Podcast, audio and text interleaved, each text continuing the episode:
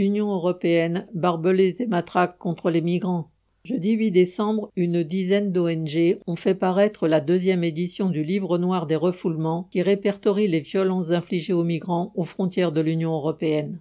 Les 25 000 migrants concernés par les témoignages font la chronique des violences endurées pour trouver asile. Dans les Balkans ou en Europe de l'Est, pour dissuader de passer une frontière ou de la repasser après un refoulement, les réfugiés subissent des passages à tabac extrêmes et prolongés, le rasage de la tête, des déshabillages forcés, des agressions sexuelles, des attaques de chiens et avec des armes à décharge électrique entre autres, selon le bilan qu'ont présenté les co-auteurs du livre noir.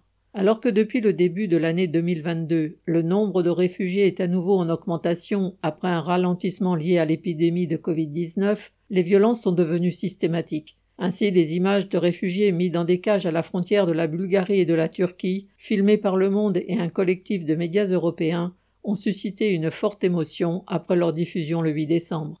Cette barbarie est assumée par l'Union européenne et Frontex, son service de garde-frontière complice des refoulements de réfugiés, en particulier à la frontière entre la Grèce et la Turquie, où plusieurs migrants ont trouvé la mort après avoir été retrouvés nus. La barbarie n'est pas seulement le fait des gardiens armés, ceux de Frontex ou ceux des différents pays que les migrants cherchent à traverser avant d'atteindre la destination finale de leur choix. Elle est aussi celle des dirigeants des pays se prétendant civilisés et démocratiques. Après le sordide bras de fer entre l'Italie et la France pour l'accostage de l'océan Viking et de quelques dizaines de réfugiés, l'Union européenne se divise à nouveau sur les entre quotas de réfugiés à accueillir.